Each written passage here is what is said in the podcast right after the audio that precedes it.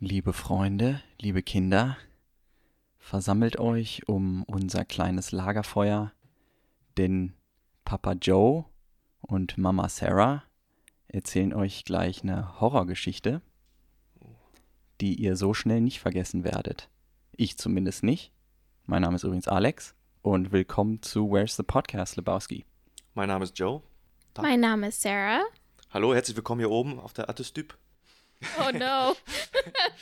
ist es schon soweit? Bevor wir mit dem Film anfangen, geben wir Rüdiger einen Dropkick in den Abgrund. Warte mal ganz kurz. Ah, okay. Wie alt ist Rüdiger?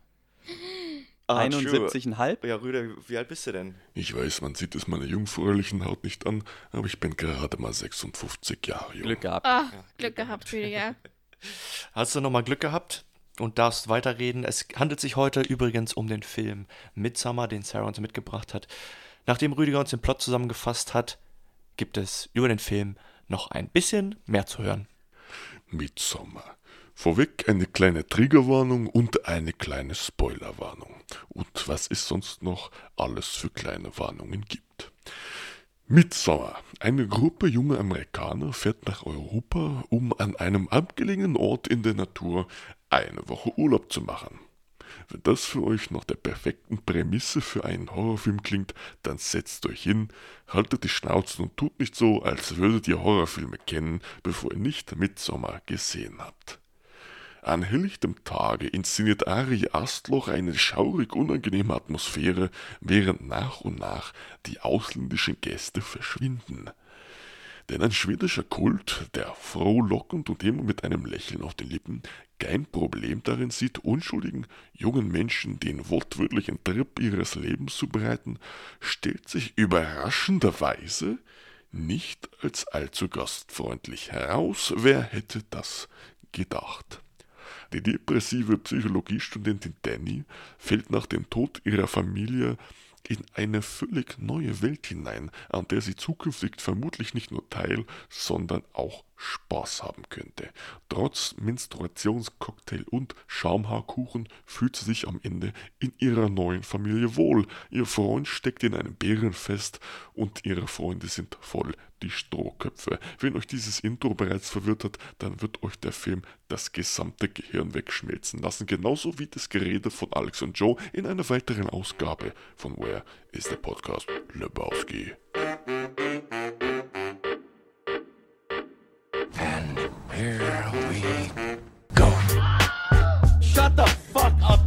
Houston, we have a I'll be back. Where's the podcast? Lebowski. Oh man, I shot Marvin in the face. Why the fuck you do that? What's the most you ever lost? You talking to me? You can't handle the podcast.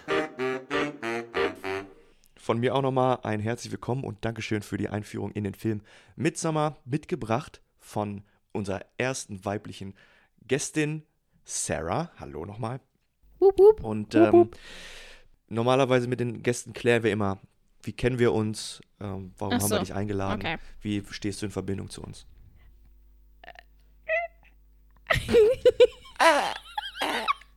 Okay, so. Ich bin Sarah. Äh, ich bin äh, die langjährige Freundin von dem Joe. Und äh, Alex ist eines meiner besten Kumpels. Und äh, die haben mich mal eingeladen, mal mit in den Podcast mal mit reinzugehen. Und sind halt langjährige Freunde. Okay, ja, all good. Alles gut, jetzt wirst du nervös, ne? Ich wusste nicht, was ich sagen sollte. Alles gut, ja, vielen lieben Dank. Jetzt darfst du deine Frage nochmal stellen. Okay. Fangen wir mal mit der einen Frage an. Wie geht's euch nach dem Film? Mir geht's gut. Ich dachte, mir wird's schlechter gehen nach dem Film. Ich glaube, ich habe mir da zu viele Gedanken drüber gemacht. So ja, weil man hat halt von dem Film gehört, so ja, mega Psycho-Horror. Ich meine, stimmt ja auch, ist ja auch so, aber war dann doch ganz okay letztendlich. Mhm. Ich finde, es ist noch eine andere Erfahrung, wie wir ihn jetzt geguckt haben. Wir haben jetzt gerade kurz bevor wir die Aufnahme gestartet haben, den Film zu Ende geguckt oder geguckt. Wir saßen hier zu dritt, waren, sind gut drauf und haben unseren Cocktail, den Rüdiger uns ähm, vorhin äh, vertellt hat, nebenbei getrunken, haben gelacht und äh, konnten uns währenddessen ein bisschen frohsinnig unterhalten. Als wir den das erste Mal gesehen haben, ich habe es vorhin schon gesagt, abends so auf dem Sofa zu zweit. Ich hatte einen langen Tag, ich bin dann irgendwann eingeschlafen, als äh, ich glaube, die das erste Mal da an dem Tisch waren und gegessen haben und bin wieder aufgewacht, als ähm, Simon aufgehängt in der Butze hing mit Da bist du Blumen erst für? Augen und Echt? dachte, what the fuck ist hier passiert, Alter? Und dann, ja, zwischendurch ab und zu mal bin ich noch aufgewacht, aber in der Zeit ist auf einmal so viel passiert und äh, es saugt einen irgendwie, laugt einen aus und saugt einen aus. Dieser Film macht einen schon ein bisschen fertig. Ich glaube auch, wenn man den jetzt alleine oder auch zu zweit abends mal gucken sollte, Ja. dann hat das eine ganz andere Wirkung auf dich, als wenn man das jetzt gemütlich in entspannter Atmosphäre guckt. Ich bin, ich habe auch zu Alex gesagt, nachdem der Film jetzt zu Ende war, ich fühle mich jetzt nicht so richtig in der Lage, einen Podcast aufzunehmen, aber let's do it. Geht's denn jetzt wieder? Ja, ja, ja, jetzt habe ich noch ein bisschen mehr May Queen Lemonade getrunken. Mm, mm, Rüdiger mm. wird uns den nachher nochmal zu Gemüte führen, aber ja, wie ging es dir denn nach dem ersten Mal gucken? Du hast den uns mitgebracht, weil das dein Lieblingsfilm ist oder einer deiner Lieblingsfilme oder warum? Genau, das ist einer meiner Lieblingsfilme. Ich mag ja Ari Aster oder so total gerne, ähm, weil er einfach so künstlerisch einfach Horrorfilme richtig gut macht. Es ist nicht so dieser typische Horrorfilm, so mit diesem ganzen Gore und Blut und dieses äh, Jumpscares und sowas. Das gab's halt, gibt's halt da bei ihm nicht, Mhm. sondern er macht das auf einer sehr geschmackvollen Art und Weise, ähm, traumatische Sachen ein gut, also gut darzustellen. Mhm. Das finde ich gerade an ihm so gut. Weil Ja. andere, die gehen dann vielleicht so ein bisschen über die Stränge, sage ich jetzt mal, und er findet so einen guten Mittelpunkt oder so einen guten Mittelweg. Ähm, ja, und das ist halt eines meiner absoluten Lieblingsfilme. Mir ging es tatsächlich viel besser, als wir das jetzt zu dritt geguckt haben, als ich ihn sozusagen die Hälfte alleine geguckt habe, weil letztes Mal habe ich ihn ja alleine geguckt, weil Johannes ja eingeschlafen ist. Äh, mir geht's, ich, ich hatte ihn viel, viel schlimmer in Erinnerung. Ich weiß nicht, vielleicht lag es auch an meiner, ja, mentalen Lage vielleicht gerade auch da. Ja, ich fand ihn jetzt gar nicht mal so schlimm, wie ich ihn in Erinnerung hatte. Ja, ich muss auch sagen, diesmal, wie gesagt, fand ich es auch nicht, nicht ganz so schlimm. Ähm, welchen Film findest du denn schlimmer, diesen oder Hereditary? Den Film, den er vorher gemacht hat. Den ersten, sozusagen, ja. Ähm, da würde ich tatsächlich sagen, Hereditary finde ich schlimmer. Okay. Ja. Äh, Hereditary war der erste von Ari Aster, ne? Hm. Mhm. Er hat ja nur zwei Filme gemacht, Ja. die beiden hier. Ja. Warum? Warum die? Äh, well, ich glaube, der trifft bei mir persönlich auch einen sehr wunden Punkt. Mhm. Ähm, und ich, ich kann das gar nicht mehr, ich kann das gar nicht so beschreiben. Ich habe halt ein gewisses Gefühl, wenn ich diesen Film Hereditary gucke, den ich jetzt zum Beispiel bei Midsommar nicht habe. In Hereditary fühle ich sehr, sehr mit und ähm, erlebe das auch gefühlt irgendwie, habe ich das Gefühl, mein, mein Körper schrumpft in sich hinein, wenn ich den gucke. Äh, und bei dem ist es irgendwie nicht so. Ich weiß nicht, ob das an der Atmosphäre lag, dass ich das Gefühl habe, bei Midsummer ist alles sehr offen gestaltet und alles ähm, frei. Und bei Hereditary ist es so, dass alles sehr confined ist. Also alles im, tatsächlich, ist, es findet alles in einem Haus statt und es ist alles äh, unter einem Dach und du hast halt nicht so diese, sag ich jetzt mal, dieses, oh, dieses breathing, offene Nature hast du da nicht, sondern du bist in einem Haus gefangen und da entstehen auch die schlimmsten Sachen. Also man ist wie ähm, in einem Gefängnis seiner eigenen Gefühle bei Hereditary, wenn das irgendwie Sinn macht. Ja, äh, doch, was ich also gerade erzähle. macht Sinn. Ja, das ist, ist ja auch so die normale äh, Horror-Tropes sind ja so. Also die finden auf engem Raum in der Dunkelheit statt, um ein bisschen Klaustrophobie hervorzurufen. Hm. Und, ähm, ja, ist halt so, was, was und warum unterscheidet sich Midsummer noch gegenüber anderen Filmen? Klar, es ist taghell, es ist offenes Feld, man fühlt sich, ich weiß nicht, aber trotzdem nicht, nicht sicher, nicht Nee, safe. also nach der Anfangsszene, die da in den USA spielt, die ja schon Mhm. ziemlich düster auch, also das Thema mit ähm, dem erweiterten Selbstmord da von der Schwester, ne? Und dann kommt man, wird man halt in dieses schöne, richtig wunderschöne Schweden geworfen und wo dann wirklich die erste Stunde passiert ja erstmal fast gar nichts, ne? Aber man fühlt sich schon so, okay, die Blicke von denen sind komisch und man weiß ja auch, okay, es ist ein Horrorfilm oder man weiß ja auch, okay, das, da passiert später noch was. Aber irgendwie erstmal passiert nichts und dann geht's halt ein bisschen ab. Aber das fand ich ganz, ganz interessant bei dem Film, weil richtig schön Tag, hell, alles idyllisch und sehr, äh, ja, unkonventioneller Horrorfilm. ist Hereditary da der typischere Horrorfilm? Oder Ja, also ist halt dieses typische, in dem halt wirklich viel im Dunkeln stattfindet, findet, vieles findet, vieles findet nachts statt. Und auch so die schlimmsten Sachen, die da halt passieren in dem Hereditary-Film, finden auch nachts statt. Also es ist eigentlich durchgängig in diesem Film dunkel. Auch Hm. wenn es tagsüber ist und wenn man merkt, okay, heute, jetzt ist gerade Tag, ist es trotzdem ja in diesem Haus drinne und es ist trotzdem dunkel in diesem Haus. Deswegen, das ist so der, ja, total das Gegenteil davon, aber die ähneln sich trotzdem. Hm, habe ich nichts hinzuzufügen. Ich habe Hereditary auch noch einmal gesehen. Ah, okay. Das, Ja, das ist auch so ein Film, ich, da muss ich auch erstmal ein bisschen warten, bis ich den nochmal gucken kann. Deswegen, ganz klar ist Hereditary für mich schlimmer, Schlimmer. als Hm. Midsummer. Ja, ich meine, es sind ja auch viele ähnliche Motive.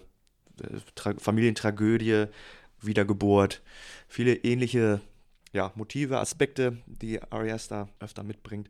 Aber in, Sch- in Schweden wurde dieser Film, also Midsommar jetzt, gar nicht äh, als Horrorfilm so richtig angesehen. In solchen Oh Szenen, no, äh, die fanden den lustig. typ, typischer die fanden den lustig. Die Kritiker haben den größtenteils als einen guten ähm, A good representation. a dark wie eine Dark Comedy, wie eine Black Comedy betitelt. Yo, okay. Also, Ich kann aber verstehen, warum. Also ab einem Punkt wird der Film schon, also am Anfang merkt man noch auch, wo es noch richtig stark um die Beziehung zwischen, äh, zwischen Danny und Christian geht.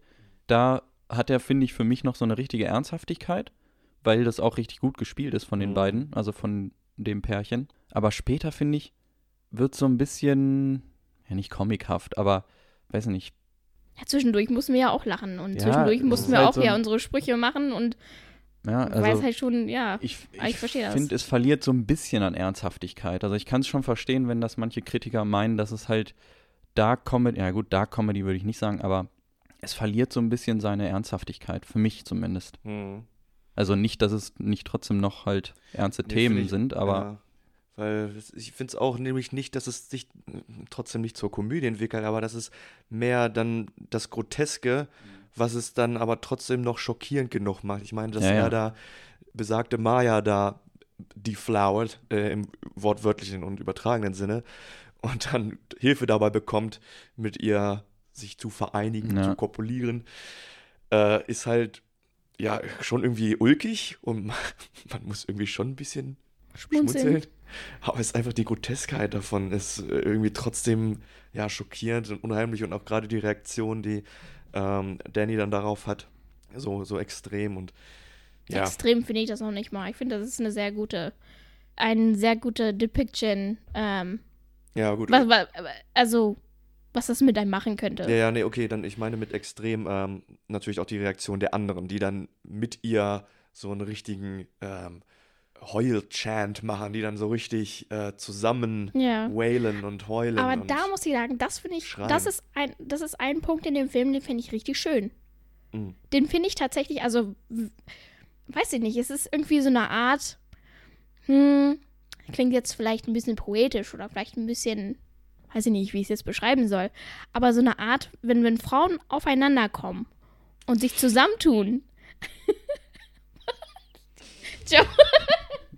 Nein, also wenn Frauen zusammenkommen und ihr Leid gegenseitig tragen und gegenseitig miteinander auch dieses Leid irgendwie nach außen schreien und stöhnen, ist das so eine Art Befreiung, die man vielleicht nicht finden würde, wenn man sich jetzt nur unterhalten würde mit einer Person. Also ich, ich kann es in gewissem Maße, kann ich verstehen, dass man, wenn man einfach, das machen ja auch ganz viele, die stellen sich oben auf den Berg und schreien einfach wie ein Bär und sind davon total befreit. Und ich glaube, es sind auch so eine Gemeinschaft an Frauen, wenn die zusammen, wenn die zusammenkommen, ist das so eine Riesenenergie. Das kann man, das kann man gar nicht beschreiben. Das klingt, es also- sieht vielleicht bei anderen so aus, als wäre das irgendwie komisch oder merkwürdig. Aber das ist so eine Szene, da, weiß nicht, da kann ich richtig mitfühlen. Ja. Ja, also ich weiß, glaube ich, was ihr beide meint. Also klar, das Weinen oder Schreien oder alles so richtig loszulassen und so, dass das befreiend ist, ist klar. Aber als Zuschauer ist es halt vielleicht ein bisschen komisch, vor allem weil es halt so ein bisschen verstörend ist. Und dann lacht man vielleicht so ein bisschen aus Verlegenheit, weil es halt erstmal komisch klingt, wenn die da alle zusammen stöhnen und schreien und weinen. Ja, klingt, also ich, ich muss Ja. auch ganz ehrlich zugeben, erstmal natürlich, wie gesagt, wer bin ich, um das zu bö- oder verurteilen, aber es ist schon unheimlich. Da gehst du an einem Haus vorbei und da Ja. ist eine Gruppe Frauen, die wirklich schreien und so wellenartig äh, hoch und runter heulen. Das klingt urig und unheimlich, kannst du mir nicht erzählen, dass es nicht so ist. Ja, Ari Aster als, als Regisseur dann aber nochmal, wir kommen auf die, die Horrorszenarien und Aspekte definitiv nochmal zurück. Gibt es ja ein paar ja, Bilder, die einem im Kopf bleiben. Aber ähm, ja, ihn kennt man halt nur mit und durch Hereditary. Ist ein neuer Regisseur am Filmfirmament. Und ähm, ja, in diesem Film äh, super klar oder super cool, dass er Szenen super lange anhalten lässt. Hat halt die Kamera ständig an und st ständig auf der Action. Und äh, normalerweise ist, glaube ich, so äh, in normalen Hollywood-Filmen ist so eine Länge einer Szene oder eine Länge eines Cuts, also von Cut zu Cut, so zwei bis vier Sekunden. Das ist so ein Durchschnitt. Alles darüber ist schon lang, aber wenn gerade in Actionfilm, da geht halt gut zur Sache, da sind halt schnell Cuts, das ist so die Durchschnittslänge einer Kameraeinstellung, sagen wir es so. Und hier zieht der die ja minutenlang raus. Das ist richtig geil zu sehen. Und ändert die, die Winkel und ge- fährt mit der Kamera um, um die Person, die, um die es gerade geht, herum. Und jedes Mal passiert im Hintergrund richtig viel. Und äh, manchmal folgt die Kamera, wie gesagt, zwar der Person im Vordergrund, aber teilweise auch den Personen, die dann von links nach rechts durch, durchs Bild gehen. Und dann ähm, bleibt die Kamera trotzdem auf dem Subjekt drauf, aber verfolgt die Person im Hintergrund und guckt, wo die hingehen, was die machen. Und das ist halt ganz oft so. Und das lenkt die Aufmerksamkeit so ein bisschen immer hin und her. Und das ist super interessant und macht es auch nochmal ein bisschen urig. Man weiß nicht, was die da hinten machen im Hintergrund, alle Rituale, die die da durchführen. Ja, da, ähm, die Szene, wo kurz bevor, wie heißt der Mike, Mark, an diesen heiligen Baum da pinkelt, Mhm. da kloppen die da so eine Holzziege oder so ein Holztier Esel kaputt ja, oder so. sowas. Ja. Und dann nehmen die den Kopf und tragen die dann einmal durchs Bild und dann verbuddeln die das Ding. so, what the Echt, fuck? das ist mir gar nicht Ja. aufgefallen. Ich, ich, ich habe gesehen, dass du nebenbei ein bisschen recherchiert hast. Äh, ich habe es nicht gemacht, weil ich auch nebenbei, ich war schon immer so abgelenkt mit dem Schreiben und da habe ich das Gefühl gehabt, dass ich immer was verpasse. Aber äh, hast du mal geguckt, was ob das halt wirklich Traditionen sind in Skandinavien? Also sowas wie das Zerschlagen von so einem Holztier? Also im Grunde genommen, ich habe jetzt nicht, bin natürlich auch nicht allzu tief Ja. eingetaucht, aber du brauchst nur Midsommer oder äh, Sommersonnenwende googeln und da kommen super viele echte Traditionen. Also auch dieses ganze äh, May Queen Äh, ähm, mit dem Tanzen und das Chanting und das Essen und alle sind familiär und zusammen. Das ist alles echt. Dann, ich bin mir sicher, auch das Attestyp ist eine uralte Tradition gewesen, auch bei den Wikingern noch. Das ist natürlich lange nicht mehr so, aber das gab es wirklich. Aber dann solche Sachen, weiß ich nicht, kann ich mir vielleicht vorstellen, irgendeine Bedeutung wird das haben. Darüber, gerade das, weil man das als Zuschauer, der, der die Kultur nicht kennt, nicht weiß, was da abgeht. Auch das, die sprechen teilweise die, oder ja, doch, die sprechen die ganze Zeit Schwedisch und nicht alles, was sie sagen, ist unterbetitelt. Also weiß man da auch wieder nicht, was geht da zwischendrin ab und Mhm. man ist immer so ein bisschen, ja, was, aber was passiert denn da jetzt? Ich bin, ah, fuck, ist das jetzt alles wichtig oder ist es alles so unsettling? Hm. ja, ja, Unsettling ist ein gutes Stichwort, weil man fühlt sich halt so wie, so wie die Ausländer da wahrscheinlich auch, ne? Mhm. Die kommen da hin, stellen sich das alles so als einen schönen Trip nach äh, ins sommerliche Europa vor. Mhm. nehmen da schön ihre Mushrooms und so äh, und haben dann anscheinend einen doch länger anhaltenden Trip, als sie erwartet haben. Ja. Aber ja, nee, cool, dass das echt, also dass der Film wirklich die echten Traditionen halt aufgreift. Also auch wenn es heute wahrscheinlich nicht mehr so äh, exerziert wird. Auf das Attestyp komme ich gleich nochmal drauf, Mhm. aber weil ich die May Queen eben gerade schon erwähnt habe, und das war ja auch durchgehend die Frage, warum das, warum sie zur May Queen er- erkürt wird, obwohl es mitten im Sommer stattfindet, was damit auf sich hat. Hat halt nichts mit dem Monat Mai zu tun, sondern äh, mit einem alten Verb, das Maya hieß und äh, mit Blumen schmücken bedeutet. Mhm. Und deswegen heißt das Mhm. Maikönigin und May Queen. Okay. What do you know?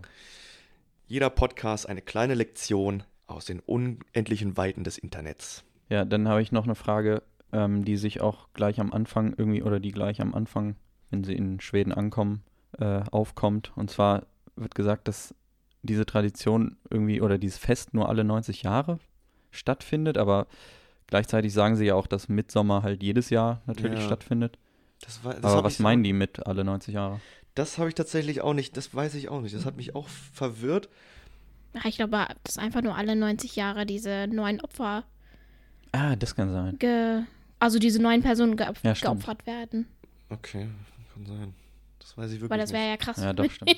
Einmal im Jahr diese, Rie- also Ja, ja, das hat mich auch gewundert. Ja, ja, das, das stimmt schon.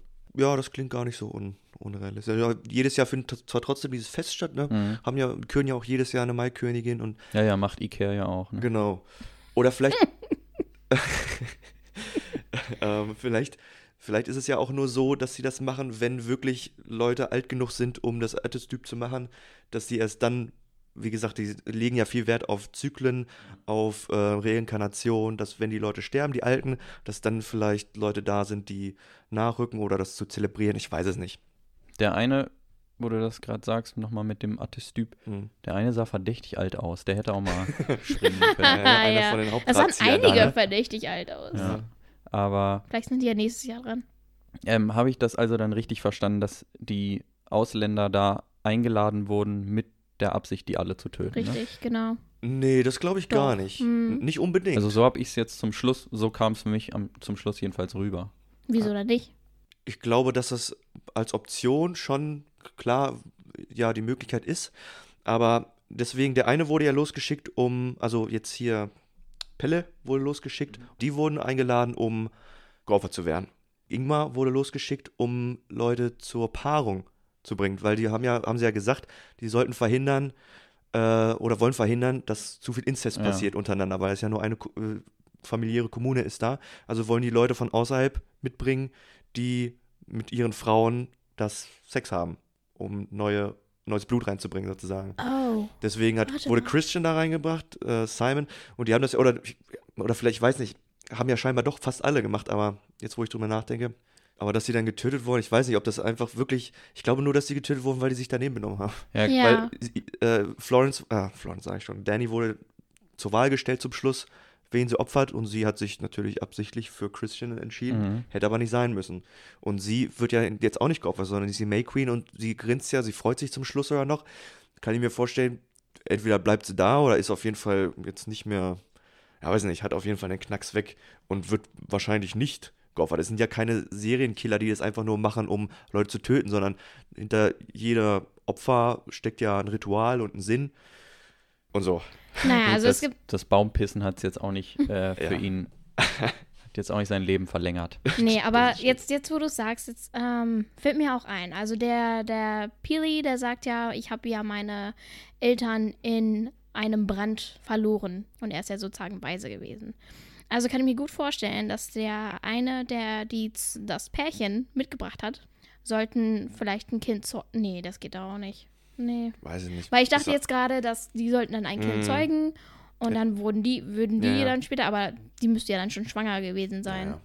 Zum- was ja auch nicht passiert. Zumal diese ganze Inzestgeschichte, beide Anthropologen, also jo Josh? Josh und Ja, Josh und Christian. Chris, Hm. ähm, die fragen ja beide unterschiedliche äh, Leute aus dieser Kommune zum Thema Inzest. Und Mhm. Chris kriegt die Antwort, dass Inzest halt vermieden werden Mhm. sollte. Und die respektieren halt, dass Inzest verboten ist. Hm.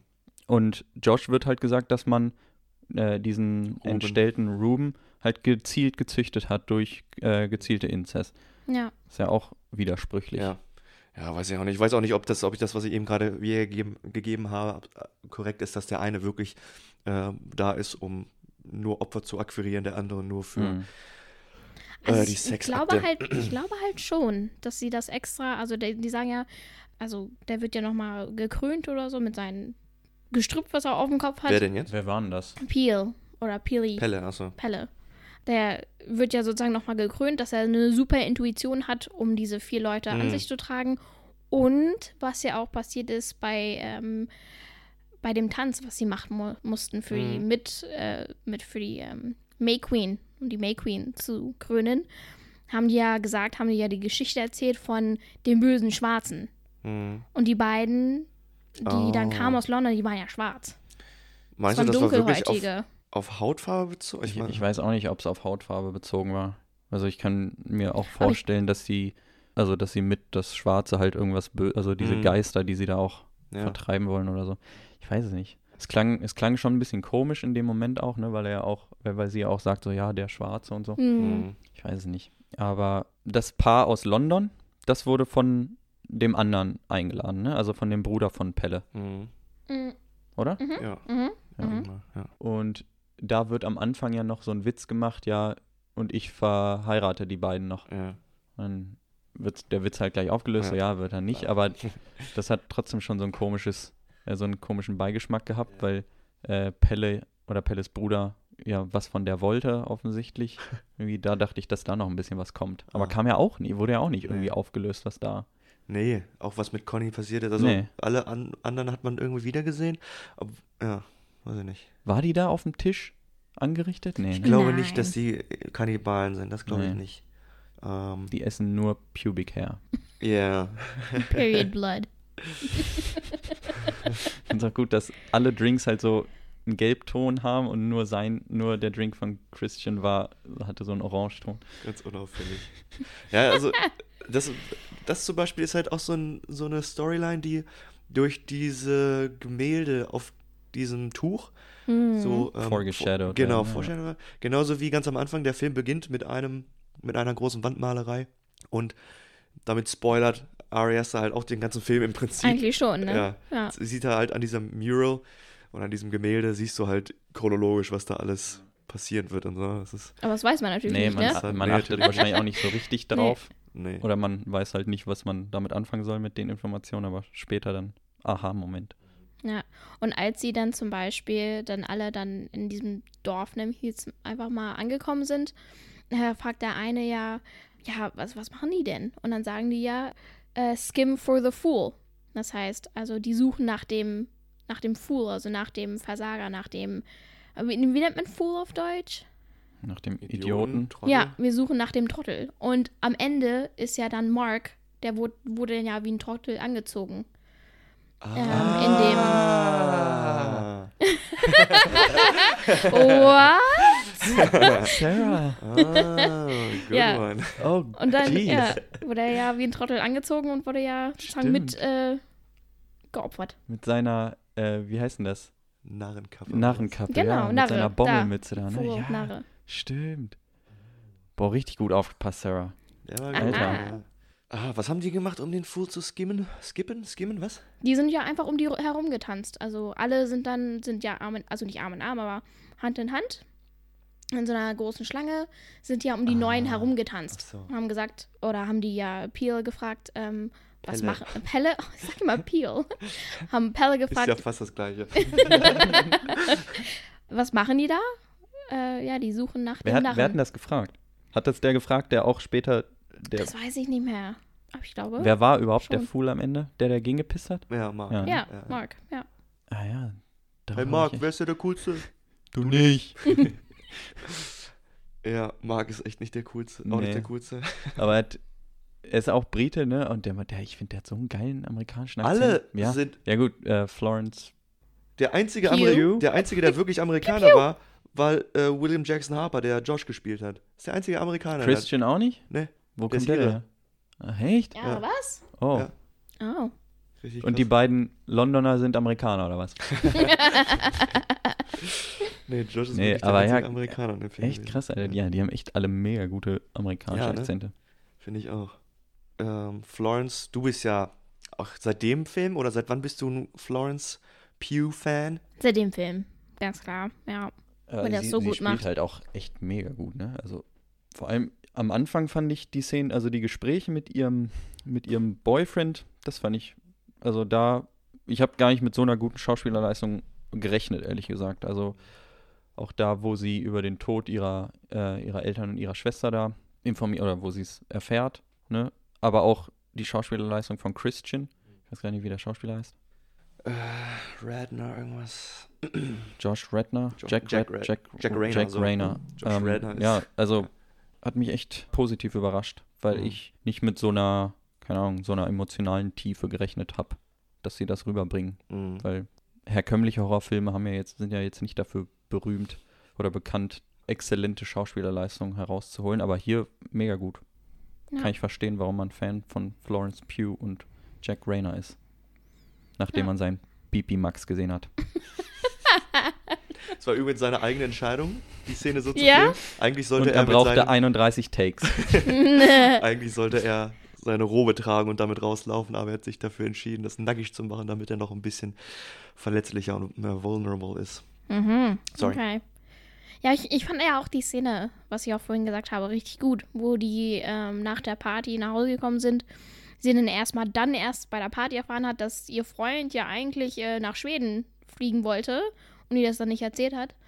Fand ich diese, diese Disconnection zwischen den beiden, war das sehr gut dargestellt, indem man ihn nur im Spiegel gesehen hat.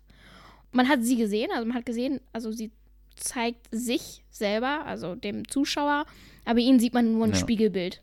Und sozusagen hält so auch so das Spiegelbild ihm gegenüber, so nach dem Motto, so, guck dich mal selber an, was für ein Ja, schrecklicher Scheißfreund du eigentlich bist. ja. Ja, ich habe mir aufgeschrieben, dass the, the C in Christian is, stands for Cunt. ein richtiger Cuntface ist. Ja. So ein Shot nennt man, ich weiß nicht, ob es ein Dirty äh, Two-Shot ist oder ob es ein normaler Two-Shot ist, aber wenn zwei, oder je nachdem, wie viele Leute in dem Shot drin sind, sind es halt, eigentlich war ja nur Florence drin zu sehen und dadurch, dass er mit dem Spiegelbild drin zu sehen ist, ist es, glaube ich, ein Dirty Two-Shot, weil er ja nicht wirklich vor Ort ist, Mhm. sondern nur da, darüber zu sehen.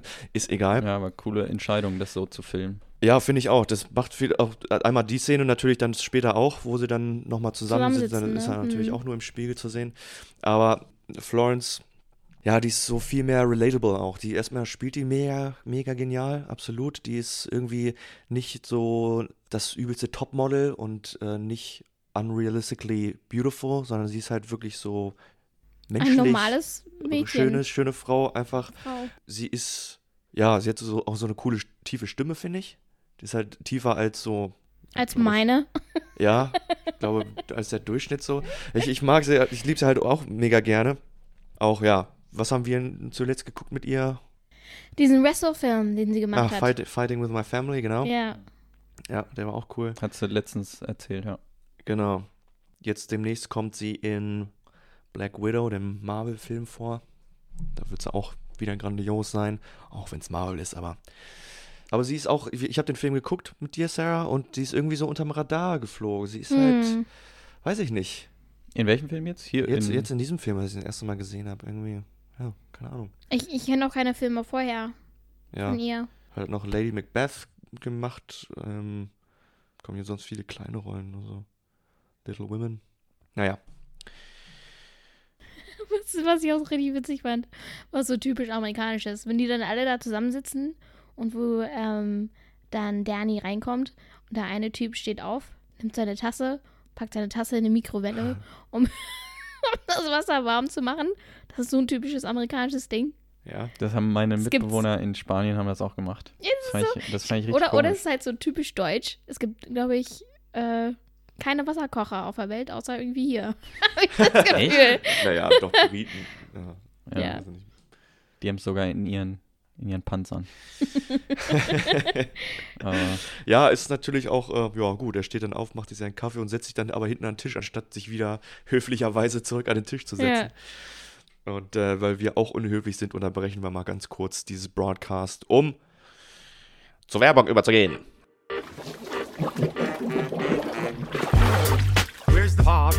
Lebowski. Es gibt viele ungelöste Rätsel auf der Welt. Wer erbaute die Pyramiden wirklich? Wo hält sich Bigfoot auf? War das wirklich ein Yeti oder nur ein sehr haariger Skifahrer? Viele Leute fragen mich, wie ich es geschafft habe, 273 Jahre alt zu werden. Doch zu dieser letzten Frage gibt es jetzt endlich eine Antwort. Die Antwort lautet Rituals. R-I-T-U-A-L-S. Rituals. Der Laden heißt nicht umsonst Rituals. Hinter jedem Produkt steckt ein gesamtes Ritual. Rituals, eine Wohlfühloase, die du dir mit nach Hause nimmst. Von Körpercremes über Duschschäume, Shampoos und Deodoranten, Rituals bis hin zu Parfums und Eau de Toilette, Duftstäbchen, Duftkerzen und Raumparfums, Bademantel und Wohlfühlartikel, soweit das Auge reicht. Rituals. Seitdem ich Rituals benutze, fühle ich mich wieder, als wäre ich 28 Jahre alt. Luxusartikel, die man sich leisten kann. R-I-T-U-A-L-S. Rituals.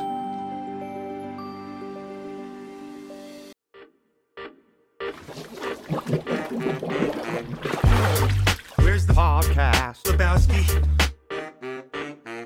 Und wir sind wieder da. Lange, lange gute Pause gehabt. Hast einen Sonnenbrand gekriegt in der Zeit, Sarah, Mensch. Oh oh. War ich zu viel am, am Tanzen um Baum. Ja. das ist zum Ja. Beispiel auch ein echtes Ritual. Das gehört auch alles wirklich zur Kultur und zu dem Sommersonnenwendenfest. Alles dazu. Und das Typ hatte ich das erste Mal gesehen, als ich die Serie Hast du es gesehen? Oh no. Norseman geguckt habe, wo das gleich in der ersten Oh Folge verarscht ja, wird. ja. Ähm, die Netflix-Serie super, super cool. Hast gerade gesagt, es wird da verarscht. Ja, das ist Mhm. ähm, so von, äh, kennst du diese Wikinger-Serie äh, Vikings? Nee. Also ich ist habe von ihr gehört, ja. Ja. Aber Das ist so eine Verarsche, die, Ach hab so. ich, die gibt es auf Netflix, das ist super cool. Ich habe die Symbole mal so ein bisschen gegoogelt, es ist gar nicht so einfach eine Übersetzung dafür zu finden, also nicht die Symbole, Diese sondern Runen. die Runen. Das R, was da überall zu sehen ist, liegt normalerweise auf der Seite, auf dem Rücken und obwohl er sagt, dass es Grief bedeutet, Trauer, habe ich nachgeguckt und das, was ich dafür gefunden habe in der Übersetzung, bedeutet Zyklus, Rhythmus, Reise. Mhm. Ähm, dann ist das Symbol, dann ist die Rune, in dem der Tisch auch aufgebaut ist, dieses X mit dem Dach oben drauf, bedeutet Erfüllung und Heimat. Und ähm, das, was sie auf den Schuhen hat und sowas, die Sanduhr-Symbol, liegt eigentlich auch auf der Seite und bedeutet äh, Entschlossenheit, Kraft und Wille und Tag. vielleicht kann man ähm, Trauer oder also Grief, die Rune als Grief mit Reise oder Zyklus übersetzt wurde in deinen Recherchen. Mhm. Vielleicht ist das so anzuwenden, dass halt Trauer auch irgendwie eine Reise ist oder ein Zyklus ist. Ah, Oder den Danny dann auch Smart. unternimmt. yes. Man sieht sie dann am Ende ja genuinely lach lächeln. Ja. Und vielleicht ist da ihre Reise zu Ende oder so. Weiß nicht. Oh, ihr seid alle so smart, ey. Ja, ja, das ist ja auch so, dass ähm, Peel, Pe Pelle, Sag Pelle. Also, ich meine, das ist ich Skandinavisch, du brauchst ja nicht Englisch ich krieg diesen aussprechen. Namen nicht hin. Pelle, der manipuliert ja Danny ja auch schon ziemlich. Also das erste Mal, wo er sie sozusagen manipuliert und über ihr Trauma spricht, ist, dass er sagt, ja, ich habe ja meine Eltern ja auch verloren. Da wird sie ja total getriggert und dann Ja, noch in den USA ist das. ne? genau Ja. in den USA und dann sagt sie, okay, nee, jetzt, jetzt muss ich kurz weg. Das zweite Mal, wo er sie nochmal Ja, warte mal traumatisiert. kurz, ja. Dann kommt da kommt dieser geniale Übergang, ja. wo die Wand, die Badezimmerwand dann auf einmal zum Flugzeug-Badezimmerwand wird. Mega geil, sorry. Ja. Ja. Dann wird sie nochmal manipuliert, indem er zum Beispiel zu ihr sagt, ja, glaubst du denn wirklich, dass Christian oder Christian äh, wirklich so ein guter Freund ist, auch so gut für dich ist? Da manipuliert er sie ja nochmal. Tatsächlich wird Danny durchgehend traumatisiert, bis sie am Ende einfach Manipuliert oder traumatisiert? beides manipuliert und traumatisiert, indem sie, ich würde jetzt nicht sagen aufgibt, aber indem sie irgendwie trotzdem Stärke wiederfindet und ähm, dann halt auch sagt, okay, jetzt äh, opfer ich meinen Freund. Mhm. Ja. Na, Also sie wird halt da, dazu manipuliert, ihren, ihren Freund zu opfern, anstatt dass nochmal wer von der ja, Community nochmal Mhm. geopfert wird. Ja, ich finde, das, also es zieht sich ja auch durch diesen ganzen Film, dass Danny von ihrem Freund halt die ganze Zeit so von oben herab behandelt wird oder auch so mega passiv-aggressiv, ne, wenn sie noch in den USA sind, wo er halt nur so aus Mitleid mit ihr zusammen ist und ja, scheiße, jetzt hat sie irgendwie ihre Familie verloren, jetzt kann ich halt nicht mit ihr Schluss machen, so nach dem Motto, es kommt halt richtig gut rüber und am Ende rächt sie sich halt so oder nimmt, Ja. wie du gesagt hast, nimmt sie ihre Power, was hast du eben gesagt? Ja, Wie hast du das eben genannt? genau. Das war ganz gut. Und sie ihre Stärke wieder Ja. zurück. Ja. Das ist auch, was mir auch bei dem, bei Christian auch so aufgefallen ist, dass halt auch wirklich oft so ihre Wörter im Mund umdreht. Ne, als er dann sagt, ja, aber ich, ich habe doch nur gesagt, dass ich eventuell nach Schweden wollte und ähm, ja, dann, äh, ja gut, Dabei Ja. hatte er schon das Ticket und so. Dabei hatte er ja schon das Ticket. Und dann fühlt sie sich schuldig oder er macht sich sozusagen selber zum Opfer und sagt, ja gut, dann mache ich es halt nicht. Gibt ihr sozusagen die Schuld, macht sich zum Opfer. Und ähm, das ist so, so ein ganz schlimmer Typ. Und so Sachen, die jetzt dann zum Beispiel macht, was mir auch aufgefallen ist, deswegen sie noch so an ihm hängt und so weiter, der macht ja auch zwischendurch, macht auch so richtig so Lovebombing. Also dann gibt er ihr ganz viel Liebe, sagt, nein, komm, dann bin ich bei dir, mach dir keine Sorgen, dann ähm, machen wir das halt gemeinsam und dann das wieder umzudrehen, dass es dann im Endeffekt ihre Schuld ist, wie jetzt alles gerade abläuft, wie zum Beispiel das mit den Pilzen. Hm. Ne? Lovebombing, geiler. Lovebombing. Das ist, wenn eine Person dir ganz viel Liebe gibt Hm. und dann, um dich zu cashen oder um dich zu behalten und das sozusagen dann fallen lässt. Und dann macht er das immer wieder und du denkst halt immer wieder, oh, ach, da liebt mich ja trotzdem oder die Person oder sie. Ja, Lovebombing nennt sich das. Hm, deswegen steht das C ja auch für Kant. ich habe es gesagt. Oh man. A dick piece. Ja. Mach mal weiter. Ich hab, ich hab, ach so, was mir aufgefallen ist, also in ihrem Zimmer äh, sind auch immer ganz viele Bilder. Zum Beispiel ganz am Anfang, wo sie dann im Bett liegt, ist ein Foto oder ein Gemälde oder ein, ein Bild, wo ein Bär drauf zu sehen ist, was so ein kleines Mädchen mit Krone in den Arm nimmt oder ihr die Hand hält oder, ach so, küsst, okay. Ja, Ich glaube, so.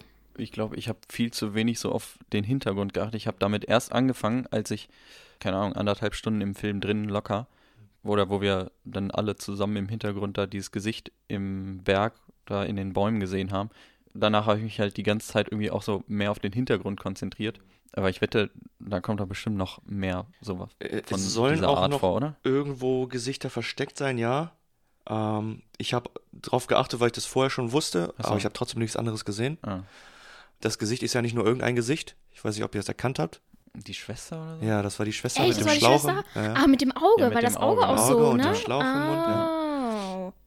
Genau, das, das kommt vor, wenn sie gerade Maikönigin geworden ist und dann auf diesem coolen Surfbrett von den Leuten Ja, durch ja. die Gegend getragen wird.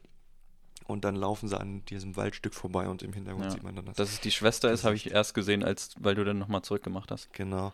Ähm, die ist halt nochmal ganz kurz zu sehen, als sie das erste Mal auf, auf Shrooms trippt und dann in diese kleine Hütte da reingeht, in diese rote, und dann mit dem Streichholz das Licht anmacht und dann taucht sie ja nochmal ganz kurz Mm, im mm. Hintergrund auf. Aber das ist auch so ganz cool, dass er da keinen Jumpscare draus gemacht hat. Das Ja. ist ähm, irgendwie viel wert. Das ist halt trotzdem so, uh, aber ähm, nicht extra jetzt darauf. Nee, ist auch- ist auch richtige eine Entscheidung, finde machen. ich. Finde Also ich auch. Ich kann sowas Hat der Film leiden. halt auch nicht nötig. Nee, ich finde auch, das kann Nein. gute Filme kaputt machen. Ich finde zum Beispiel ähm, The Lady in Black, die Frau in Schwarz, heißt das so? Ja. Mit Daniel Radcliffe. Ja. Ist eigentlich ein ganz cooler Film, aber durch diese ganzen Jumpscares habe ich kaum Bock, den nochmal und nochmal zu gucken. Ja. Obwohl, halt ja, so. ich liebe das, wenn die eigentliche Story und das, wie es halt so Ja. umgesetzt ist, äh, unheimlich genug ist. Ja, was halt ähm, dazu cool, also offensichtlich sind ja die Jahreszeiten super wichtig, nicht nur, weil die Runenzyklen und äh, Reise und Rhythmus bedeutet und die ständig chanten und singen. Und ähm, das erklärt es, ähm, wie heißt er? War das Pelle, der das erklärt? Wie der Lebenszyklus eines Menschen funktioniert in Mhm. deren äh, Kultreligion, dass man von 0 bis 18 Jahren äh, gerade seine Springtime, Genau. sein, seine Frühlingszeit durchgeht, dann von 18 bis 36 die Sommerzeit, die Zeit, in der die jetzt da halt gerade hinkommen, alle in ihrem Alter, in ihrem jungen, frischen Alter. 36 bis 54 ist dann halt die Herbstzeit und 54 bis 72 dann der Winter und dann wird gemordet. Genauso wie das am Anfang in Amerika halt auch ist. Da ist Winter, da fällt der Schnee, die Eltern und die Schwester sterben.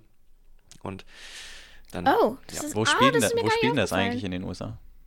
Weiß man das? Oh, Also, das- ist das? Ich ist jetzt nicht relevant, aber Es mich scheint interessiert sowas immer. West, äh, Ostküste zu sein, weiß ich Hm, nicht. okay. Nee. Nee, hat keine Relevanz. Nee, glaube ich nicht. Was ich eben noch sagen wollte, was ich vergessen hatte, war, dass. Also der spielt so ein bisschen mit diesem Trippy-Gefühl, dass man, also für mich kam es jedenfalls so rüber, dass man nicht ganz genau wissen soll, wann die halt auf irgendeiner Substanz sind und wann nicht. Wahrscheinlich sind sie es halt durchgehend irgendwie, under the influence of irgendwas, ne? Aber ich finde, das ist ganz geil. Da, einerseits dadurch, dass es auch die ganze Zeit hell ist, verliert man so ein bisschen die Orientierung, Mhm. wie lang jetzt die Handlung schon anhält, ne? ob es Mhm. jetzt irgendwie ein Tag, zwei, drei Tage sind. Sie sagen es am Anfang, glaube ich, dass es halt irgendwie so ein, es sind ja nur drei Tage oder so. Also das Oder? Mitsommerfest geht, glaube ich, neun Tage Ach, insgesamt. neun Tage. Mhm. Ah, okay. Ja, die haben es mit der Nummer neun, ne? Ja. Ähm, Mhm. Aber ja, also ich habe da irgendwann die Orientierung verloren, so was jetzt, soll man ja auch, was jetzt Tag ist, was Nacht ist sowieso, aber auch so, wie lang wir in der Handlung drin sind. Das fand ich aber ganz cool. Und das äh, mit diesem ständigen Gefühl, dass irgendwas nicht stimmt, macht es ganz, ganz interessant. Ich habe wieder vergessen, worauf ich hinaus wollte. Nee, äh, finde ich, finde ich auch. Und äh, also das Einzige, woran ich mich dann halt immer orientiert habe, sobald es einem das erste Mal auffällt, dass ähm, ja, die Blumen so atmen oder so sich bewegen. Und äh, ganz am Anfang ist es ja, als sie da wirklich das erste Mal die Mushrooms nehmen und Mark darauf hinweist, dass der Baum ja auch atmet, dass so die, die Muster der Rinde dann auch so hoch und runter flowen.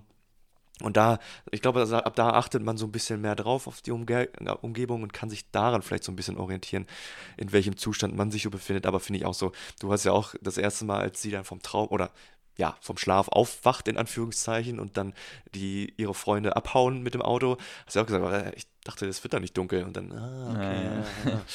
okay, und dann auch der schwarze Rauch, der aus ihrem Mund Ja. rauskommt, ne? Auch in Anlehnung wieder an ihre Familie und die Tragödie. Aber ja, ähm, finde ich auch. Und das ist genauso wieder dieses Unsettling-Gefühl, das man hat. Es ist irgendwie, ja, so traumhaft, aber albtraumhaft. Ja. Einfach. Es ist so taghell schön, Ja. Zeiten verschwinden. Ganz guter Kontrast ne, zwischen dem, was man an Handlungen erlebt und dem, was man sieht. So irgendwie schöne Blumen, schön alles grün, Ja. blau, Ja. sommerlich, aber ja. Ich glaube, das ist auch das, was die meisten und mich jedenfalls beim ersten Mal gucken des Films so am meisten geflasht hat. Das sieht alles so schön aus, so hell und bunt und äh, sogar die Architektur da sieht cool aus mit den Holzhütten, die alle so coole Formen haben und geil, dann leben die auch noch mit Tieren da. Es ist alles so schön und so. Das ist natürlich auch noch, auch noch die Shots, die Ari Aster da benutzt, irgendwie so teilweise richtig experimentelle Shots, wenn die einreisen in, äh, in Schweden und dann diese, dieser vier Stunden, diese vier Autofahrt. Stunden Autofahrt, ja, wo sich auf einmal die Kamera einfach ähm, 180 Grad Ja. dreht. Und also ist halt wahrscheinlich auch so, nicht Foreshadowing, halt, dass es so ein bisschen trippy wird, aber halt experimentelle Kamera, sieht aber Mhm. cool aus. Und das gepaart mit diesen Bildern, die auch oft nur äh, Stills sind, ne? Mhm. was aussieht dann wie ein schönes Gemälde. Ganz geil. Dazu ähm, kommt auch, wie du schon sagst, einmal die eingeblendeten Bilder, die dann so, so, so Stills, genau. Aber wie er auch mit Musik umgeht. Wenn ich ehrlich bin, habe ich jetzt nicht ist, so sehr darauf geachtet, was es für Musik ist. Es ist so auch, ich benutze das Wort jetzt zum 28. Mal, Unsettling. So wieder Streichemusik ist immer so, ja, schon Horrorfilmmusik. Aber interessant finde ich daran eher, dass er einfach eiskalt Cut macht. Zwischen Auch- Lautheit und Stille. auch schon vor. Ja, ja, andauernd. Der macht das fünf oder sechs Mal. Macht eine richtig, schafft einen richtig krassen Kontakt, Kontrast, indem er Leute schreien lässt oder äh, sie will gerade anfangen zu schreien aus Trauer und Wut und Ja, stimmt. Cut. Oder dann wird die Musik gerade richtig laut, es wird spannend und Stille. Und dann steigt die Spannung, weil sie gerade den Berg, den, die Klippe hochgucken und da klettert die Frau da gerade an den Rand. Cut und sie fällt. Stille. Oh, Sofort Ja, ja. instant Ruhe. Das ist halt ganz, ganz cool und ich glaube, er hätte das übertreiben können. Wie, wie gesagt, er hat das jetzt schon so fünf, sechs Mal angewandt, aber nicht im übertriebenen Maße, dass es nervig wird oder man, ja, es abzusehen war. Äh, ist euch auch gefallen, als er dann äh, eingeladen wurde, in das in dieses eine Haus zu gehen, wo ganz viele Bilder an der Wand waren, waren. Es war halt schwarz-weiß. Da saß sie ja mitten im Raum und hat so auf ein Bild drauf geguckt, so wie ich jetzt auf dieses Bild hier drauf gucke. Auf Oh. Old Man with Dogs. Ja. da, da guckt er auf dieses eine Bild, wie dieser Bär brennt. Ja. Also guckt er sozusagen schon sein Tod in den Auge oder in den in die Au guckt. Warte mal, wie sagt man das auf Deutsch? Guckt man den Tod in den Augen? Guckt, Guck man mal. Dem, dem Tod in die Augen? Guckt man den Tod? Guckt er sein Guckt er, guckt er sein Tod in den Augen? so guckt er seinem Tod in die Augen. Ah, okay, thanks. So guckt er seinem Tod in die Augen, aber mehr weiß es noch nicht. Ja. Passiert das öfter? Ja. Ja. Ich wollte, ich weiß nicht, ob das kam vielleicht dann nicht rüber, als ich das vorhin sagte, aber jedes Bild, was da auftaucht, Ja. hat irgendeine Bedeutung. Aber, Ja. aber ich meine, passiert es öfter, dass ähm, derjenige, der so stirbt, auch sich das so anguckt? Ach so, nee, das Ach so, das weiß ich gar nicht. Am Anfang, wo sie, äh, wo die Gruppe, also relativ früh in diesem Dorf ist, gehen sie ja auch an diesen Malereien vorbei und gucken sich das alles an, was ja auch die Story nochmal foreshadowed. Aber da weiß ich nicht, wer, wer sich was anguckt. Also ich glaube, Christian sieht das auch mit dem, äh, dass da Mhm. das Pubic Hair Das sind abgeschnitten nur die wurde, Londoner. oder? Nee, nee, Ach so, das sind nur die ab. Das sind nur die Londoner. Ja, okay. Londoner, die sich das angucken. Nee, aber ähm, in, ganz am Anfang auch in der Wohnung von, ich weiß nicht, ob das jetzt Christians Wohnung ist, wo die alle nochmal zusammen sind und Florence dann ähm, getriggert wird durch Pelle und dann ins Badezimmer stürmt.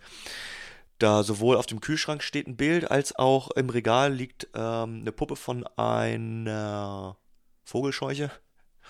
Also auch wieder ein kleines Foreshadowing auf die Mhm. Vogelscheuchenartigen ja, Menschen sind, die sie dann ausgehöhlt haben Ja. und mit Stroh gefüllt. Boah, Jesus. ja, solche kleinen Sachen halt immer. Oder ähm, Christian schläft ja, also über Christians Bett ist ja auch dieses Foto, wo nackte Frauen stehen und wo ein Mann und eine Frau ja. ähm, Sex haben. Und darüber schläft er ja. Und das fällt niemandem auf. Aber ich glaube, weiß nicht, ob euch das aufgefallen ist, dass Nee. da ein Foto an der Wand ist, oder ein Gemälde, sag ich jetzt mal, äh, an der Wand ist. Ähm, ja. Das fällt einem echt wirklich erst auf, wenn man den Film nochmal guckt. Ja, ja da gibt es bestimmt noch mehr Sachen. Ja, ja. Ich würde auch nächstes Mal wirklich mal nach noch mehr Gesichtern Ausschau halten. Das ist halt das Coole auch, wie mit den Hintergrundaktionen. Der Hintergrund ist nicht einfach nur ein Hintergrund, sondern das ist so sein eigenes Spiel- und Handlungsfeld irgendwie auch. Der, das ist sehr ähnlich, wie Edgar Wright das macht. Wir kommen in meiner Top 5 Liste jetzt, ähm, oder meine, wir sind ja nur noch vier Filme von mir. Auf jeden Fall stolpern wir dann nochmal über einen Edgar Wright-Film und da ist es genau das gleiche und dann weise ich gern nochmal darauf hin. Ich habe so ein bisschen nebenbei auch Reviews recherchiert, so was so an so Magazine und äh, ja, Zeitungen über den Film sagen und die sind natürlich, also irgendwie können die Amerikaner nicht so richtig damit umgehen, scheint. Das also, Echt, als wieso? wären die Horror oder sowas ja, Schockierendes oder sowas Außergewöhnliches nicht gewöhnt. Weil ganz oft heißt es, die perversen Feste der Wikinger, Midsommer. Oh, what? Midsommer, diese Schweden spinnen. So eine Oh absoluter Scheiß. Also ich das finde ich Ja, vielleicht nehmen die das echt frech, zu- aber Vielleicht sehen die das wie eine Doku. ja. Also ich würde tatsächlich mal gerne sowas, so ein dunkles. Ja gut, wir haben halt diese Kulte, diese kultartigen Feste nicht, aber so eine Kirmes, so ein Film über die Kirmes. Naja, es gibt oder doch in Deutschland diese. Hexenfeste, dieses Tanz um den. Walpurgis- Walpurgisnacht, das, ja. ja, stimmt. Ja, oder Tanz, Tanz in den Mai. Ja. Da wird ja auch der Maibaum aufgespannt und dann Ja. tanzen ja auch die Leute um den Mhm. Maibaum. Ja, ja. Dann hat man ja auch dabei Sex. Ja, meine Mama früher. Das ist- wow. Nein, Bad transition. nein, meine Mama früher, ich weiß noch, ähm, im alten Dorf, da war auch Tanzen im Mai und das ist halt für die Amerikaner, äh, kennt man nicht, keine Ahnung, was das ist. Und dann hat sie gesagt, Sarah, aber bitte dich nicht nackt ausziehen und äh, um den Baum tanzen, ne? Ich so, ja, okay, Mom, don't worry. Oh man. Nice. Äh, ich ich habe nochmal eine Frage. Und zwar der Ruben. Ruben. Ähm, ja, Ruben, der, ähm, der Entstellte, der die Bilder malt. Oh, das ja. Incest. Das Opfer, Incestopfer, leider, muss man ja. einfach sagen. Ja. Ja. Ähm, ist das CGI oder ist das Maske? Weil es sah, Das ja, Maske. es Ja. sah sehr convincing aus. Ja, das ist. Also es sah übertrieben aus, klar. Ja.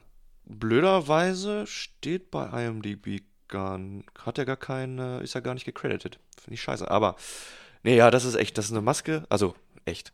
Ja, haben sie ihm eine Maske aufgesetzt. Ich finde das, ja, finde ich convincing. Ich glaube, so viel CGI haben sie halt nicht gemacht. Wirklich, ähm, Also für diese ganzen trippy Trippy-Effekte Sachen. halt, ne? Aber ja, das war's, glaube ich. das. Feuer, am Ende, eine Szene beim Feuer am Ende Ja. sah so ein bisschen komisch aus, fand ich. Aber, aber ich, also warum sollte man da CGI verwenden? Ja, ich weiß es ehrlich gesagt auch nicht. Ich war, hab auch versucht darauf zu achten, dass, äh, weil das ist auch in einem langen Shot äh, gefilmt. Äh, da filmt die Kamera ähm, Christian, wie er in seinem Bärkostüm sitzt. Und ähm, dann geht die. Kamera raus, nach oben an die Decke und dann kommen die Leute mit den Fackeln rein und zünden das Ding gleich an. Also da werden sie irgendwie ähm, wieder Compositions gemacht haben, werden das zusammengefügt haben. Oder vielleicht wirklich CGI vorher. Da gab es eine so eine kleine Stelle, also ich habe es mir nicht aufgeschrieben, aber das sah so ein bisschen, weiß ich nicht, also nicht schlecht aus und nicht den Filmfluss störend, aber Mhm. naja. Ja. Ich finde das ganz cool, das ist so ganz subtle, ganz fast unauffällig. Okay, jetzt wissen wir, die haben, sind jetzt auf dem Trip drauf. Sie hat jetzt, äh, sieht jetzt überall die Blumen atmen. Gut, mach weiter. Aber es geht trotzdem Es die ganze halt Zeit an, ne? weiter. Ja. Es hält die ganze Zeit an. Ja. Die, die, diese Effekte, ja. Also, das ist schon wieder cool. aus dem Fokus, ne? Also der Fokus liegt schon wieder woanders, Ja. auf den Gesprächen oder so oder auf dem, was da passiert und man sieht es dann echt noch weiter. Ja. Tja, im, über den Lauf des Films wird Danny immer mehr, kommt immer mehr der Natur nahe. Ich glaube, das ist nochmal so ein ähm, Motiv, das sich von vorne bis hinten durchzieht. Ich meine, am Ende ist es ja offensichtlich, ja, geht's nicht, geht's nicht, da ist das Einzige, was noch von ihr zu sehen ist, ist ihr Gesicht. Ja, Der ja. Rest ist ja, ist ja vollkommen ähm, Mit Blumen. ja, eingedeckt mit Ja. Blumen, die aus ihrer Hand wächst das Gras raus und in ihren Füßen dann so. Also irgendwie, ja, verschlingt wird sie von dieser Kultur und von diesem Ort irgendwie auch verschlungen. Und was ich jetzt gerne verschlingen würde, ist noch mehr von diesem Cocktail, den Oh, uns die Rüdiger ja. jetzt bitte erklärt. Ich hab Durst. Rüdigers Kochstudio. Herzlich willkommen hier oben auf der Attelstüb in Rüdigers Kochstudio. Heute mit dem May Queen Lemonade Cocktail, einem Cocktail, den ich wie den Star Wars Cocktail in einem größeren Gefäß für die drei heute im Studio bereits vorhin angerührt habe, weshalb ich nicht live zubereiten werde heute, sondern nur mitteilen werde, was da reinkommt. Wir brauchen zunächst 25 Zentiliter Wodka. Ihr habt richtig gehört, es ist eine größere Menge. Füllt das in ein Glas, 25 Zentiliter, und hängt dort zwei Teebeutel Kamille Honigtee hinein. Diese Mischung wird mindestens eine Stunde lang stehen gelassen, damit der Wodka genug Zeit hat, die Geschmacksnoten des Tees aufzunehmen. Anschließend werden die Teebeutel ausgewrungen und diese neue Wodka-Mischung in ein größeres Gefäß umgefüllt. In besagtes Gefäß kommt nun eine Flasche Limonade hinein. Welche das ist genau, ist relativ irrelevant. Ob sie Kohlensäure hat oder nicht, ist auch irrelevant. Es schmeckt erfahrungsgemäß beides sehr lecker. Nun kommt nur noch Eis hinzu, einmal umgerührt und dies den Freunden dann natürlich bei gutem Wetter oder vielleicht bei diesem Film aufgetischt und genossen. Mir schmeckt er, es ist ein erfrischender sommerlicher Cocktail, einfach herzustellen und damit gebe ich auch bereits wieder zurück ins Studio. Rüdigers Kochstudio. Da war ein Pubic Hair in meinem Cocktail, Rüdiger. Oh Uh, no. grau. Ich glaube, wir schicken dich, äh, wir schicken dich Oh. frühzeitig über den Attestyp. Nein, schmeckt wirklich gut, sommerlich und lecker. Sieht aber echt so aus wie das Zeug aus dem Film. Ja. ja, auch stimmt. gut, wie am Anfang halt noch, noch so gesagt, ja, das sind, keine Ahnung, das trinkt man halt hier so und später wird gar, wird gar nicht mehr um heißen Brei drum geredet, als er dann fragt, ja, hier, was, was macht das Zeug? Äh, Ich will keinen schlechten Trip haben, ne, ich will das nicht. Und dann sagt sie ihm einfach so, ja, ne, wirst du schon nicht haben. hm, Hm. Was ich, also eine Sache habe ich noch in meinen Recherchen gefunden, das ist ein bisschen unheimlich, Äh, weil ich das extra nachgeguckt habe, weil das öfter schon vorgekommen ist, dass ich das gesehen habe, jetzt gerade so in Horrorshows oder Filmen. Äh, der Simon, der wird ja da so aufges aufgespannt im Hühnerstall mit seiner Lunge, die so durch seine Rippen hinten dann Hm. ja, aus seinem Rücken raus, wie, so wie Engelsflügel. Flügel, Hm. ja. Wurde halt wirklich gemacht zu Echt? ja, Wikinger oder Ja, das, Mittelalterzeit. das No hat auch way. irgendwie so einen Namen, ne? Ja, das habe ich, weiß ich auch nicht, aber ähm, das wurde mit denen gemacht, während die noch gelebt haben. ja, das, Deswegen, er hat ja auch geatmet noch. Ne? richtig, das verstehe Der hat ja. noch geatmet? Ja, ja, die Lungen haben sich ja Oh aufgepustet. Gott, das habe ich gar nicht gesehen. Dr. Jules mal fragen. Mhm. das- Oh, what? Crazy. Ja, Ja. das hat irgendein, wie heißt das denn? Google wie, wie googelt man das? Wie googelt man, ohne auf die schwarze Liste Viking draufgepackt zu werden? Ritual. Blood Eagle. Oh, kommt wirklich Oh, vor. there we go, siehst du. Here we go. Blood Eagle. Okay, ja, also Blutadler anscheinend. Ja, das hatte ich auch schon mal gehört. Ich habe es halt noch nie so gesehen. Äh, Also- bei Hannibal ist das zum Beispiel vorgekommen in der Serie. Ah, ja, ja. Aber dann benutzen die doch nicht die Lunge, sondern den Rücken, ne, oder? Ja, ich glaube, stimmt, da, ich glaube, da, ja, stimmt, glaube ich, schneiden die Aber, die Rückenhaut ähm, auf, aber Referen die da auch auf den Blood Eagle? ich glaube nicht. Auf Angels halt. Ja, Hm, ja, okay. Aber ja. Blood Eagle, ach so. Hm. I'm an Eagle. ja, ja, äh, ah, Zach Braff ist ja mit Florence Florence Pugh, Pugh, zusammen. ja. No way! Ja. No way! Ja, ich meine, die sind auch ein süßes Pärchen. What? Aber Zach Braff ist doch richtig eklig irgendwie. viel älter. Ja, aber der ist doch, wie alt ist denn er? 50? Nein, 46. Ah. Oh, jeez. Hä, und sie ist doch doch mein Alter, oder nicht? N- Ich glaube, sie ist sogar noch jünger. Nein, nein, nein, nein, nein. Nein, Florence ist bestimmt so mein. Alter. Hört doch auf. 96. What the Die ist sogar jünger als ich. Ja. Jesus Yo. Christ, die ist 24. Das ist echt, Herzlichen das ist echt, serious? ja, Mann. Alter, die. Das Ja, ist klar, schon also Lawrence. komisch, ne? ihre tiefe Stimme macht das natürlich aus. Also, ich folge ja auch bei ähm, Instagram. Instagram. Die postet halt immer ganz cool, weil sie auch sehr gerne kocht und äh, Cocktails macht. Und ähm, Lieblingszitate? Irgendjemand? Ich habe Oh, nee. ehrlich gesagt gar keinen. Nee, ich hab habe mir keins. keinen Nee. gemerkt. Doch, ich habe eins. Skull!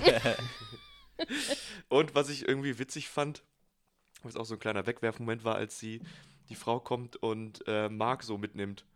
Und er sagt, Also "Uh, ja. I'll be back, I guess. She's gonna show me. Ja. What? Ja, es wird ja auch She's vorher nichts drüber geredet und sie sagt ja auch einfach nur, I'll show you. I'll show you.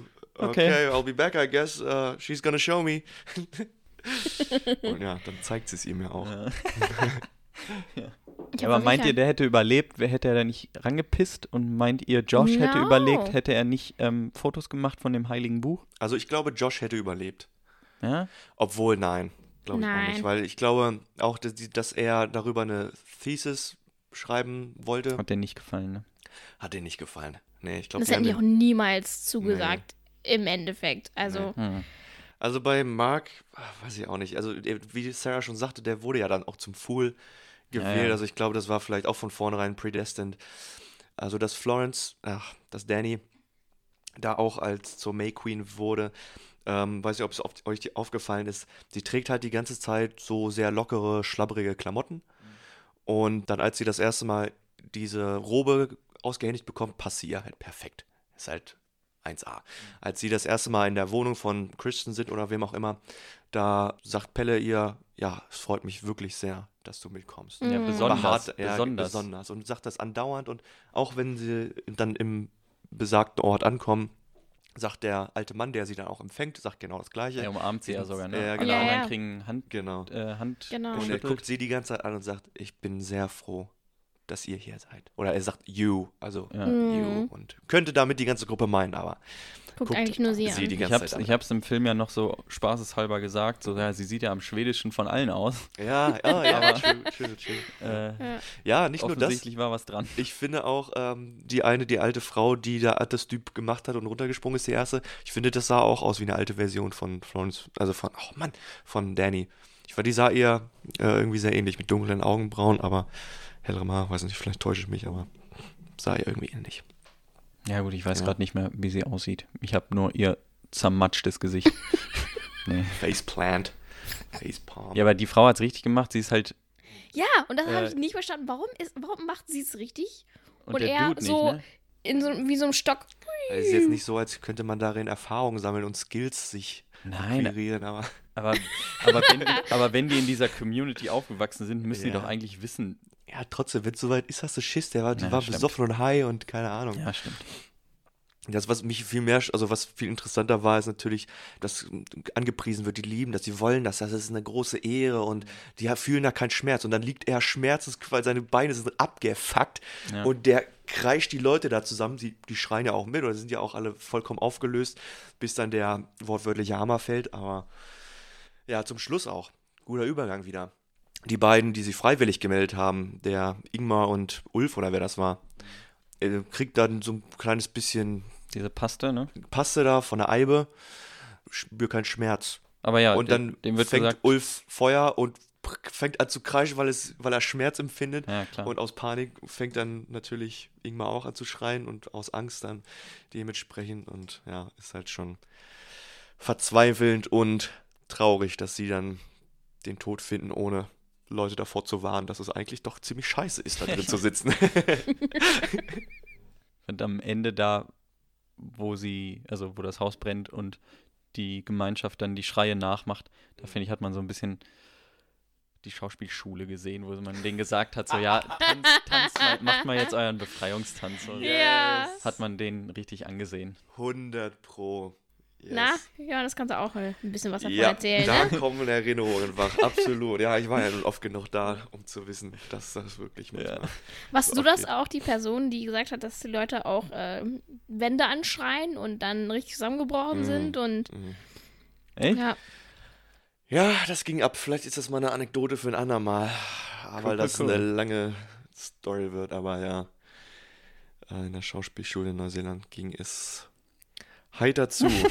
Alter Schwede, sowas, so eine Hexenkraft habe ich noch nie gesehen. Aber da reden wir mal rüber, wenn wir über einen Film, über einen Hexenfilm reden. Wie wär's? Alles klar. The, The Witch haben wir ja neulich auch geguckt. Ah, ja. Anyway. Die brauchen ja offensichtlich, keine Lichtquellen, weil es ja eh Hm. dauerhaft. Ja, ja. Ich meine, das ist ja, glaube ich, auch wird nicht der Ort sein, wo sie wirklich wohnen, oder? Ich glaube, das ist doch bestimmt nur so ein Party. Ja, wo, Party. Das, das Kirmesfest, ja, Platz, der Kirmesplatz. ja. Dass sie da das ganze Jahr über nicht wohnen.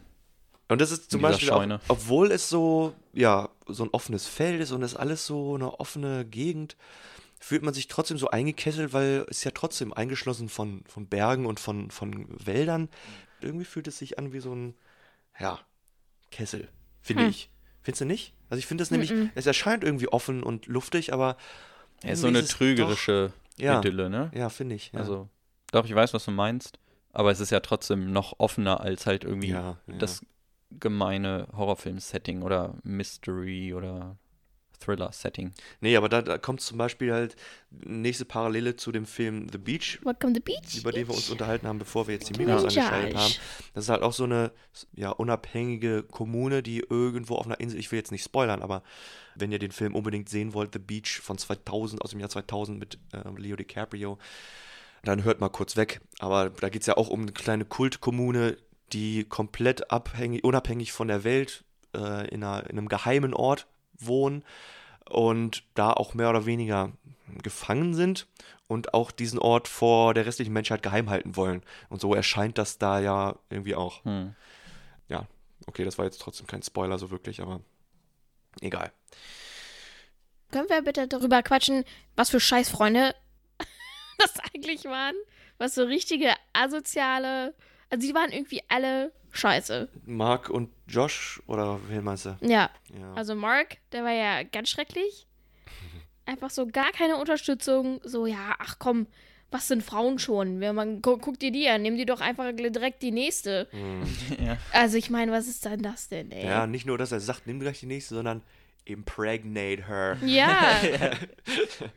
Calm down, man. Ja, es sind halt seine Kumpels. Die sind halt auf seiner Seite natürlich. Und Florence ist halt uns sympathisch als Zuschauer, einmal weil sie relatable ist. Und ja auch die Protagonistin für uns. Es hätte, es hätte, glaube ich, trotzdem so ein bisschen subtiler sein können, weil der ganze Film sonst ist ja auch nicht so mit Hau drauf. Ja, ja. Aber die beiden, also Mark und Josh, sind dann schon eher so die, so was man Ja, halt so von so einem. Film erwartet, ne? Dass sie so ein bisschen die Assis sind, die man weiß halt, dass die irgendwann sterben werden, ne? So nach dem Motto. ja, ist, also Ja. ist es nicht so? Ja, ja, ist so. Ich glaube auch. Ähm, ja, Das macht der Film ein bisschen zu Hau drauf, finde ich. ja. Zumal, zumal diese Beziehung von Danny und Chris halt nicht so Hau drauf ist. Ja. Also da ist es eher nuancierter. Im gleichen Atemzug gibt es irgendwas, was ihr denkt, was der Film hätte besser machen können? Irgendwas, was euch jetzt explizit stört oder was ihr vermisst habt? Also, ich hätte gerne gewusst, warum jetzt das englische Couple, also woran die gestorben sind. Simon und Conny. Hm. Genau. Hm. Ähm, da hätte ich vielleicht, mir vielleicht so eine Szene gewünscht. Und was ich auch nicht so ganz verstanden habe, als, wie hieß der andere nochmal, Josh? Hm. Wa- wa- Was so irgendwie so, also klar, ich habe den Sinn verstanden warum die ihn umgebracht haben, weil er ja Fotos gemacht hat von dem, ähm, ja, Heiligen von dem Stein heiligen Buch, sage war, ich ja. jetzt mal, oder von dem heiligen Schreiben und weil er generell als Opfer, als Opfer gedacht war. Aber irgendwie hat mich diese Szene ein bisschen verwirrt. Ich, ich, ich habe nicht so ganz verstanden, wer ihn umgebracht hat. ähm, ich habe jetzt nicht verstanden, wer vor ihm stand. Der war, das war ja auch eine nackte Person, glaube ich, der vor ihm stand. Das habe ich nicht so ganz verstanden. Ja, mit dem, Ges- mit dem Gesicht noch aufgezogen, ne? Genau, warum wurde dieses Gesicht aufgezogen? Warum wurde Marks Gesicht gerade? Warum hat diese Person Marks Gesicht drauf gehabt, als er, als er getötet worden ist? Und was mit glaub, ihm passiert ist? Der hatte Also- nicht nur das Gesicht drauf übrigens, das war Ganze kom- der Körper? komplette Markanzug. Ja. Ah, Echt? Ja. Oh wow, das habe ich Ja. ist mir gar nicht aufgefallen. nee, Okay. ich hab, mir ist auch nur Clothing das is a suit by Mark. Ja. Das sind vielleicht so die Dinger, diese Classic Horrorfilm-Tropes, die der Film halt für Effekthascherei, also dass man da als Zuschauer ein bisschen Angst kriegt, Mhm. sozusagen. Ich weiß nicht. Ich habe witzigerweise auch daran gedacht, an den Tod der Engländer, ähm, weil das unter Nicht, nicht aufgeklärt wird. nicht aufgeklärt wird, die nie wieder zu sehen sind, außer dann, ja gut. Ich weiß nicht, ob Conny das ist, die, die dann mit der Schubkarre da reingeschoben wird, weiß ich Ich nicht. weiß auch nicht. Ja, ich glaube schon. Aber es gab ja nur ähm, zwei ich- Frauen. Ja, Ich finde, das ist halt cool, weil man trotzdem nicht weiß, sind es jetzt nur eine kleine Gruppe in diesem Kult, der die Leute, die, die Leute so wegkillen sozusagen? Oder ist es der ganze Kult, der das wirklich religiös macht? Weil das sind ja wirklich die Engländer, die als erstes verschwinden. Mhm. Und da hinterfragt man das. Ist das jetzt, klingt natürlich, ja, tatsächlich unwahrscheinlich, dass er alleine abhaut ohne seine Fiancée, ohne seine Verlobte und sie dann zurücklässt, ist schon wahr und dann verschwindet sie auch einfach, aber okay, dann ist sie ja scheinbar doch zurückgefahren, aber diese äh, Zeugengeschichten hören wir ja auch nur von den Schweden in dem Kult und nicht bestätigt durch Außenstehende. Und dahinter fragt man das schon, so realistisch so eine Story vielleicht auch klingen mag im ersten Moment, aber es ist ja irgendwie was Fischiges an der Sache. Und man weiß aber nicht warum, außer dass halt alle Schweden zusammenhalten und alle versuchen, die gleiche Story zu kollaborieren. Und das einfach nochmal so als Bedrohung für den Außenseiter, für die Ausländer darstellt, dass, okay, komme was wolle, die halten zusammen und die haben schon eine kleine mörderische Ader. Aber hätte man, also willst du darauf hinaus, dass man das hätte besser machen können? Nee, oder? nee, nee, ich finde, das es hat die Wirkung gehabt, die sie haben sollte und was ich meinte, Also ist, ich habe auch darüber mein, mein, debunkst du das gerade, was ich sage, oder? Ja, ja, genau. Ich Ah, hab, okay. weil ich nämlich auch, da- das wäre mein erster Gedanke auch gewesen, ähm, dass der Tod, entweder man hätte man ihn sehen sollen oder man hätte so irgendwie, irgendwann hätte noch mal, pff, ja, weiß ich nicht, irgendwas darüber stattfinden sollen, aber gerade, dass das nicht passiert ist, macht es halt Mm, noch. Okay. Alright. Ja, und selbst, dass die Amerikaner dann irgendwann das auch einfach nicht mehr hinterfragen, weißt du, da Mhm. verschwinden li- links, rechts die Leute, da wird einmal noch mal kurz über Mark und Josh geredet und dann war es das auch. Das, das fand ich auch komisch. Ja. Dass sie, dass die Amerikaner dann selber irgendwie ins, ähm, in die Verlegenheit kommen, Mhm. sich zu erklären, so wo sind Mhm. die hin, ne? Mhm. So nach dem Motto, wir haben die ja, stimmt. vielleicht. Und dann sagt er, ja, ich will ja damit eigentlich Ja. gar nichts zu tun haben. Genau. Naja. Ja, guter Film. Wirklich gut. Wenn ihr nichts mehr habt, dann sind wir jetzt schon Der Klippe sehr nahe, willst du sagen? Ja, der ist sehr nah. ich stüpe jetzt mal kurz hier den Atter. ja, vielen Dank, dass du vorbeigekommen bist. Du hast den Ja, weiten Weg Dankeschön, auf dich Sarah. genommen. Vom Schlafzimmer hierher. Ja. ich, ich wohne nur im Schlafzimmer, nur damit ihr Bescheid wisst, ne? Ich wohne nur im Schlafzimmer. Ja, ja. Also, vielen Dank nochmal, dass du den Film mitgebracht hast. Guter Film. Bin mir sicher, dass wir irgendwann in der Zukunft vielleicht nochmal zusammen Hereditary anfassen. Oh, ja. Müssen wir aber nicht. Vielleicht du, in ein wenn paar du, Jahren. Wenn du nochmal, also du bist natürlich regelmäßig und herzlich jederzeit eingeladen, nochmal als Gast vorbeizukommen und du entscheidest, welchen Film du mitbringen willst und welchen wir besprechen. Also fühl dich nicht aufgedrungen. Aber natürlich ist Heredit Hereditary ist Hereditary ein guter Film. In diesem Sinne, danke dir auch, Alex, dass du so tapfer warst und den nochmal, nicht nochmal, aber geguckt hast mit uns. Danke an Rüdiger, dass du dich opferst für uns. Und danke an mich, dass ich so sexy bin. danke an, ich meine, danke an mich, dass ich jetzt unerwartet. euch nochmal sage, wo wir zu finden sind im Social Media, Web, Net, Welt. At Lebowski-Podcast ist unser Name auf Instagram und E-Mails könnt ihr uns auch schreiben, lebowski-podcast at web.de.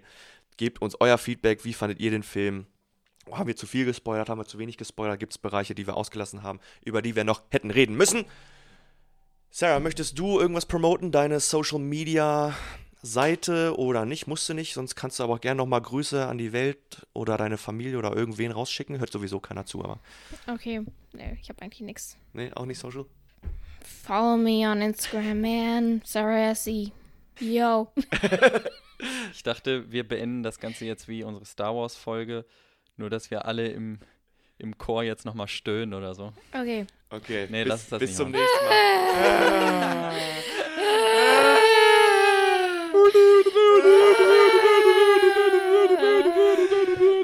bis zum nächsten Mal. Pew pew.